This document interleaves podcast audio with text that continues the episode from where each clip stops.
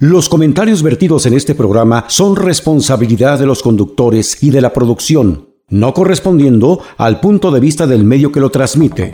Estás entrando a la capital del mundo laboral. Preguntas, respuestas, dudas, comentarios, quejas, opiniones. Todo esto y más bajo la conducción del licenciado Víctor Hugo Pérez y el doctor Jorge Díaz Galindo.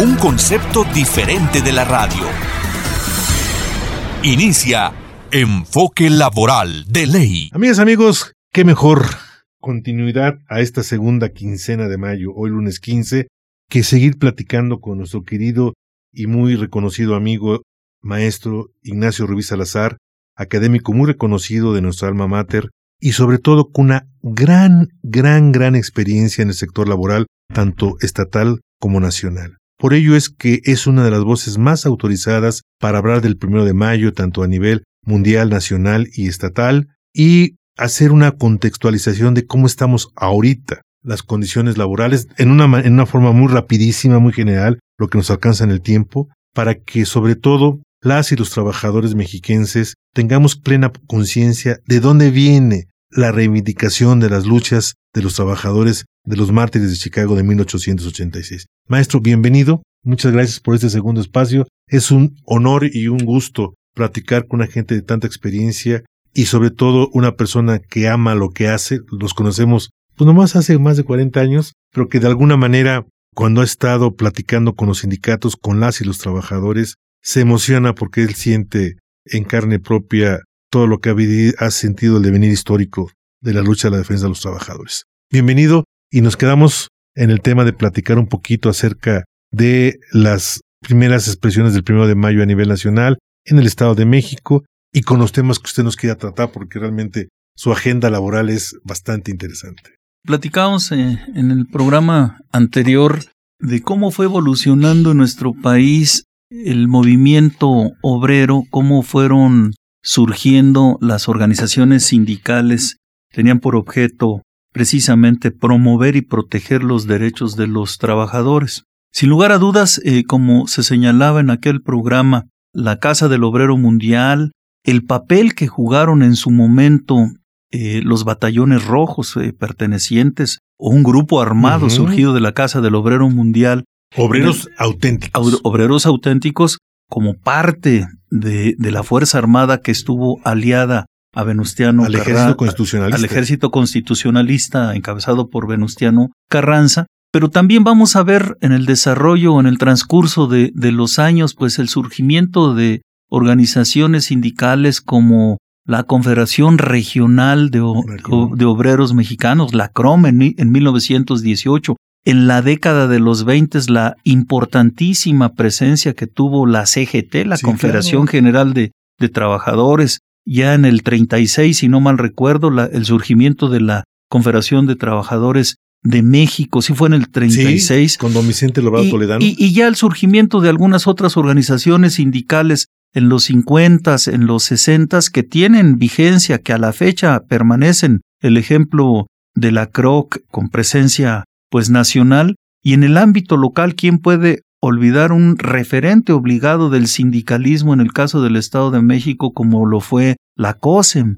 la COSEM como la primera organización con presencia. Con don Jesús Moreno, ¿te acuerdas? Con don Jesús Moreno Jiménez, todavía tuve la, la fortuna de, de conocerlo. Este, Él ya, ya, ya mayor, este, pero sí, sí, sí tuve la fortuna de conocerlo. El surgimiento en su momento de la CTC como, como un desprendimiento de la, de la COSEM con don Leonel, con don Abel, con Amador Monroy, que también eran de, de los, de los originales dirigentes de la eh, creación, mejor dicho, de la organización surgida precisamente de esa escisión de la, de la COSEM a finales de los setentas, precisamente cuando surge la CTC, pero también como conquistas del movimiento obrero hay que destacar algunas que fueron verdaderamente trascendentes. La creación del Instituto Mexicano del Seguro Social, su creación formal en 1943, pero real cuando empieza a operar, que fue por ahí del 47 o de, 1948, como una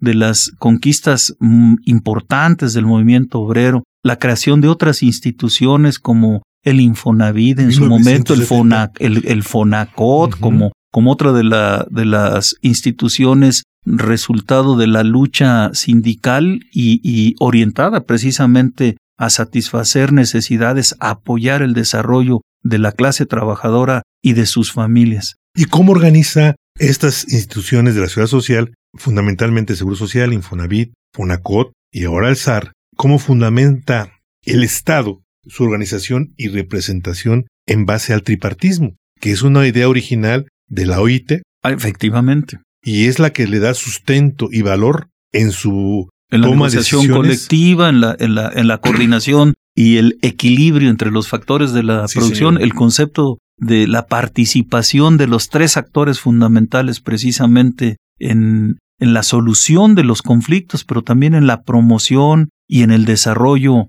equilibrado de los actores que participan en esta triada de actores que tienen que ver con el mundo laboral. Y permítame hacerles un... Yo, yo conozco la personalidad, la esencia humana del maestro Ruby. Él no está, él no le gusta ni está acostumbrado, se siente incómodo cuando le hacemos un reconocimiento. Mm. Yo lo conozco, es una gente sencilla, que su conocimiento humano es igual a su humildad. Lo digo con toda sinceridad. Y yo quiero hacer dos reconocimientos. Primero, cuando era subsecretario del gobierno federal, fue el impulsor más importante de la adecuación de las nuevas tablas de enfermedades y de evaluación de incapacidades permanentes. Él convocó a la Comisión Consultiva Nacional de Ciudad de Salud en el Trabajo y aquí en como Vitral nos vino a anunciar que ya estaba hecha esta reacción. Ese día, me acuerdo, fue una fiesta para todos los trabajadores y los propios patrones, pero se le metió a la congeladora y estuvo ahí y ahora se reactivó y Nacho ya se autorizó, pero ustedes fueron quien sembró esta semilla de simplemente de cuatro cánceres laborales pasar a 30 cánceres laborales. Pero se los juro que se me enchina el cuerpo cuando yo como médico me puse a estudiar cómo evolucionó la medicina, porque se editóse horas y horas y horas y horas de investigadores serios y reconocidos a nivel mundial y a nivel nacional. Primero, Nacho Rubi, la nueva tabla de incapacidades y de enfermedades de trabajo, y ya la tenemos aprobada en la Cámara de Diputados,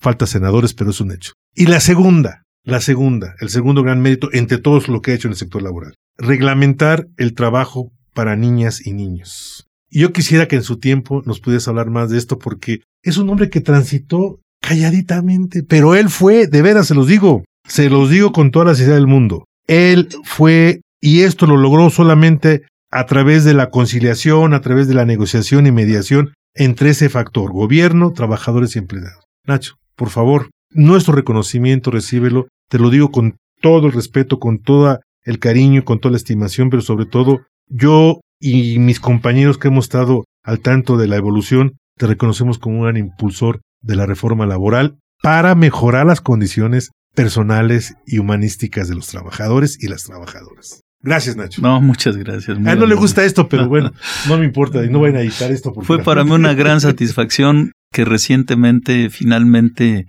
se aprobaran estas tablas de enfermedades de trabajo y de evaluación de incapacidades permanentes, porque como bien lo señalan desde 1970 que no se le tocaba ni una coma ni una palabra a estas tablas y por supuesto en más de 50 años, prácticamente, 53. no, 53 años para ser exactos, fue el primero de abril del 70 cuando se publicó esta ley federal del trabajo y no se le había modificado y obviamente esto era crimen. Eh, unas yo no quiero calificarlo pero pero tú ya dijiste la y sí es un crimen porque no es posible. Pero también Jorge tú metiste endometriosis por ejemplo estrés algo que era uf no no no abortos espontáneos en el caso de las mujeres trabajadoras. la mentalidad de esta gente que Nacho coordinó y dirigió. El tema en materia de seguridad y salud eh, fue incluso más allá. Había dos aspectos que nuestro país no tenía absolutamente ninguna normatividad y finalmente esto se logró. La NOM 035, que tiene que ver con prevención y atención de factores de riesgo psicosocial, y la NOM 0, la norma oficial mexicana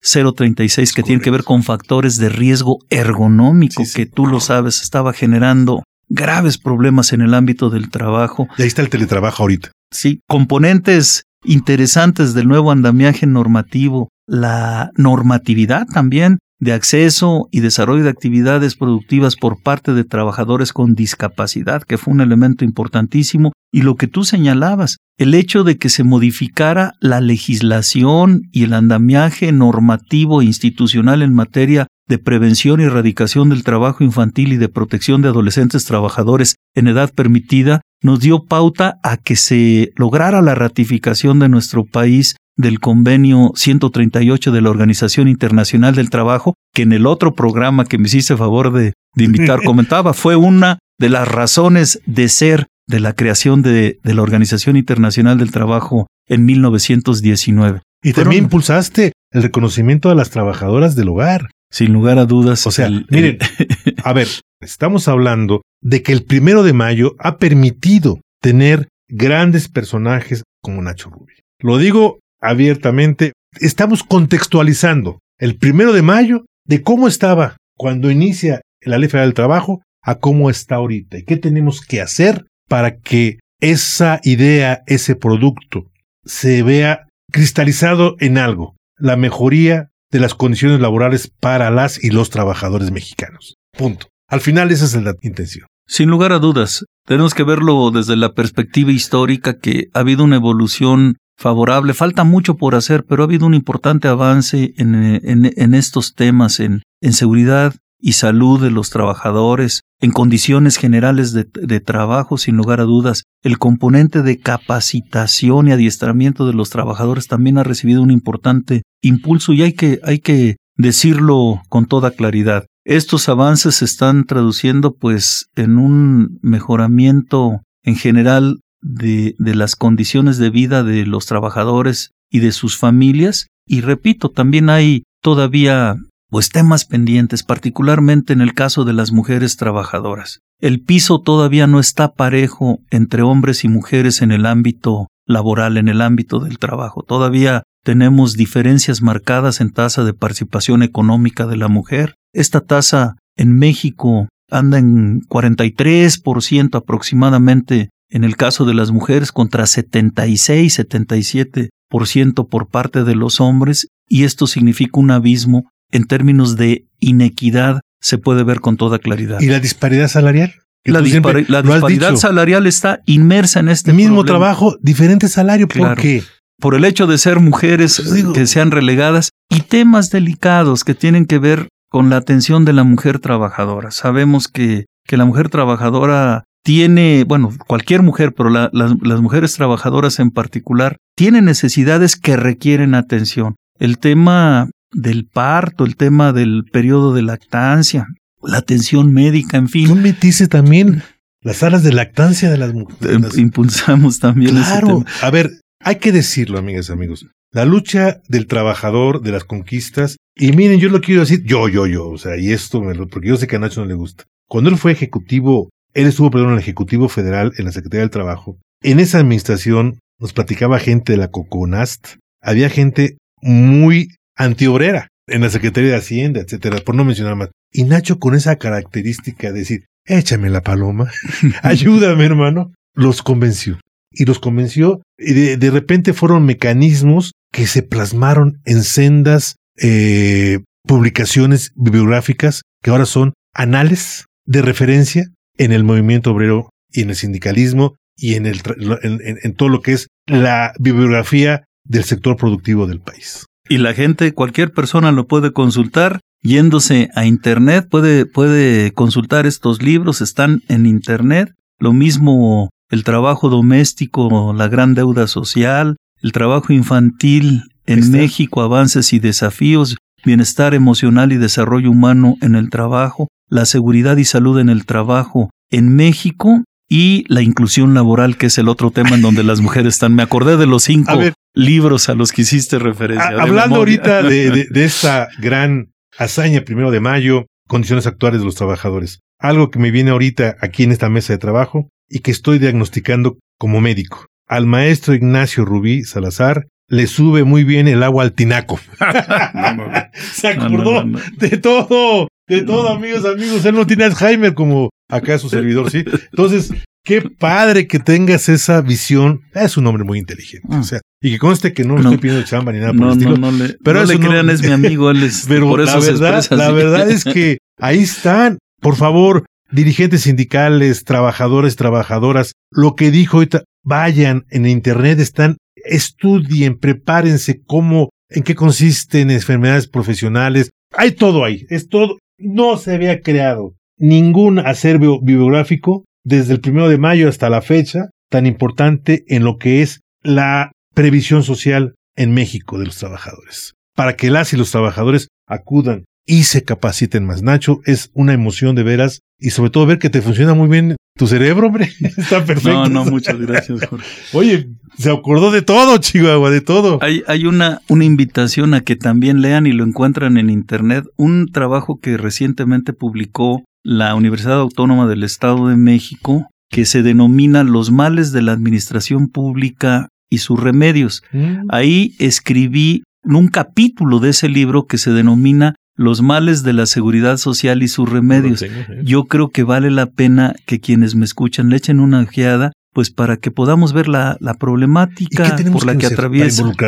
Sí, claro, claro, exactamente. Es decir, conocer cuál es la, la problemática fundamental y de ahí derivar precisamente en lo que cada quien puede hacer por modificar esta realidad difícil que está afectando lo mismo a trabajadores del sector eh, privado que del sector público. Es algo interesante como se está abordando este tema de manera muy respetuosa y, pretendo o pretendí cuando escribí este capítulo del libro muy racional, muy sensata, precisamente como una invitación, como bien lo dice el doctor Díaz Galindo, a que todos nos involucremos en la solución de este problema que tiene a las instituciones de seguridad social en una situación, desde mi punto de vista, difícil, delicada. Ya en esta recta final de estos dos programas, que gracias a la voluntad y a la, al buen, a la buena persona de, del maestro Nacho Rubik, hemos estado platicando con ustedes, amigas y amigos, haciendo sus eh, referidas y obligadas diferenciaciones en tiempo.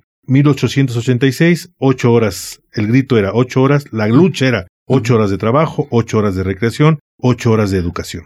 Ahora, en el 2023, esas demandas, repito, salvando las características estructurales, ideológicas y todo lo que podamos decir, desde el punto de vista de un académico, de una gente bien nacida, que en su obra y en su devenir personal lo ha venido demostrando. ¿Cómo considera si estas tres demandas que fueron el meollo de los mártires de Chicago, el meollo de las mártires de las mujeres en Nueva York, que dio origen al 8 de marzo, ¿se han podido concretar en positividad en el mundo laboral? Sí, lo decía hace un momento, que hay avances muy importantes, pero todavía falta mucho por hacer. Sin lugar a dudas, una, un incremento del ingreso real de los trabajadores es un reto de cualquier país y México, por supuesto, no es la excepción. Este esfuerzo conlleva indispensablemente incremento de la productividad como tú lo tienes perfectamente claro. No podemos, yo les decía a mis alumnos en la, en la universidad, a manera de broma, este, cuando, cuando se utilizaba la, la expresión de entre menos burros más olotes, yo la utilizaba al revés. Digo, pues para, para que podamos repartir este más olotes a los burros, necesitamos producir más, más mazorcas para que haya olotes y les podamos... A final de cuentas, en términos, en términos generales, con absoluto respeto, no puede haber redistribución del ingreso si no hay producción que la anteceda. Necesitamos ser más productivos, elevar nuestra productividad y para eso se requiere elevar competitividad para poder tener la posibilidad real, poder contar con la posibilidad real de incrementar los niveles reales de ingresos de, lo, de los trabajadores. Ese es un pendiente. Y la segunda vertiente desde mi punto de vista que debe de ser impulsada es la de seguridad e higiene, seguridad y salud en el trabajo en todos los flancos. Debemos proteger la vida, la integridad física, la salud de los trabajadores a costa de lo que sea, porque precisamente si no se tienen estas precauciones, las consecuencias son lamentables. Y un tema pendiente es esta desigualdad en el ámbito del trabajo entre mujeres y hombres. Este abismo que todavía sigue existiendo en condiciones laborales que colocan en una posición desventajosa a las mujeres tienen que ser revisadas, atendidas este, y corregidas finalmente. Esos son tres de, mis de los retos que yo considero. Una bomba de tiempo. Las pensiones. Sin lugar a dudas. Es un tema que no la podemos tratar más que en horas y horas. A ver, de toda la población asalariada del país, solamente el 40% tiene seguridad social. Es decir, tienen un plan de pensiones y jubilaciones que les va a permitir a los 60, 65 años tocar la puerta y decir, a ver, ya quiero mi pensión. Pensión injusta que no alcanza a veces ni para comer y por eso el Estado mexicano tiene que entrar a dar la pensión mínima garantizada con el desequilibrio presupuestario que se está convirtiendo en un cáncer que quizá quién lo va a hacer y cómo se van a resolver. Es otro tema. Pero ¿qué va a pasar cuando estos ahora jóvenes, adultos jóvenes, lleguen a su edad y no haya quien los jubile ni los pensione? Yo lo estoy viendo ahorita, Nacho. Mucha gente de mi edad me habla y me dice, doctor, ¿cómo le hago? No me inscribí al Seguro Social, fui este profesionista eh, independiente y ya no tengo para mis consultas, para mis medicamentos, ni para el pipirín diario. Pues lástima. Y le digo yo con lástima, Margarito, hablando coloquialmente también. Y así como estas gentes que me han hablado, hay miles de gentes y habrá mucha gente que no va a tener pensiones ni jubilaciones. ¿Qué panorama le das? Sí, el camino es la formalización de la economía y la formalización de las relaciones de trabajo para que las personas que desarrollen una actividad productiva encuentren la protección social por parte de las instituciones respectivas. Son las de seguridad social, que atienden fundamentalmente dos vertientes. Tú las dijiste ahorita de manera muy clara, muy puntual. Por un lado, la atención a la salud, de que si estamos enfermos o que llegamos a adquirir una enfermedad crónica degenerativa que les llaman incluso los economistas catastróficas, porque si te enfermas te quedas sin un centavo. Tienes que vender el coche primero, luego el terrenito, luego la casa, te quedas sin nada para poderte curar porque no tuviste la precaución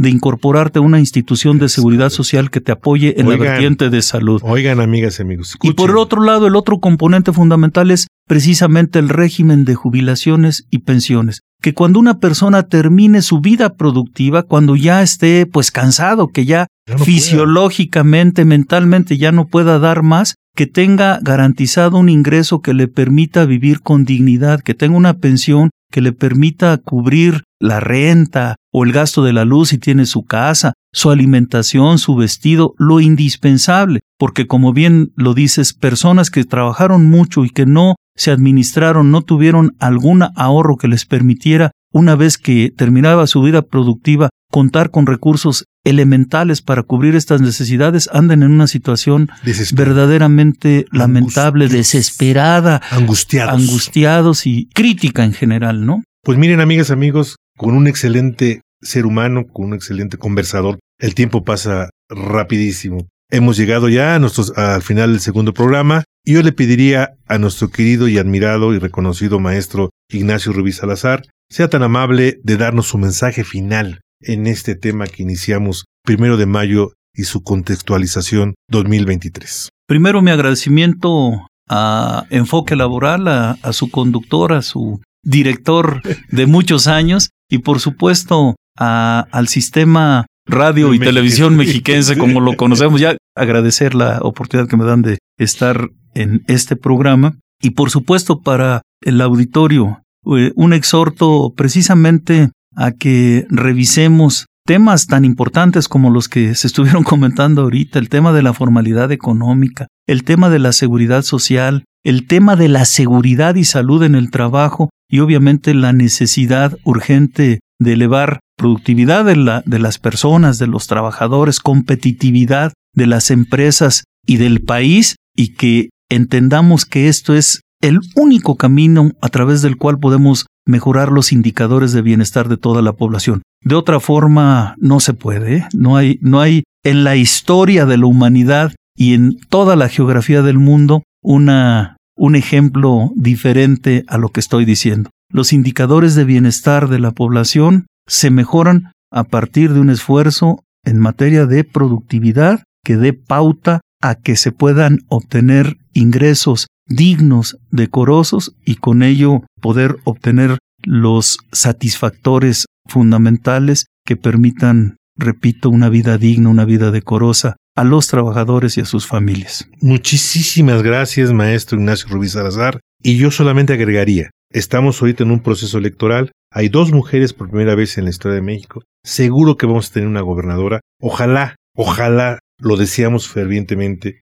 que en su plan de trabajo, que quien quede, lleve estas directrices que nos está diciendo el maestro Nacho Rubí. Solamente a través de un trabajo digno, remunerador y con todas las mejoras que se están dando, vacaciones, jornadas, todo eso, es como vamos a poder tener una sociedad mexiquense feliz. Amigas y amigos, muchas gracias. Agradecemos también a nuestro querido amigo Pepe Lu, que hoy fue el operador de esta nave de la esperanza, a nuestros productores ejecutivos, Marco Antonio Ley y Roberto Pérez Luna, que en paz descanse. Reiteramos una vez más nuestro lema, el que no vive para servir no sirve para vivir. Amigas, amigos, aquí tenemos un ejemplo de servidor, un ejemplo de la coherencia entre lo que piensa, entre lo que dice y entre lo que actúa. Se llama Nacho Rubí Salazar. Muchas gracias, maestro, muchas gracias. Gracias, gracias. Y que doctor, muy amable. tengamos para muchos años, patria y muerte venceremos a Nacho Rubí. Muchas gracias, amigas y amigos, y nos vamos. Gracias por su atención. Sean felices. Hasta luego. Gracias. Escuchaste Enfoque Laboral de Ley con Víctor Hugo Pérez y Jorge Díaz Galindo. Por Radio Mexiquense, una radio diferente.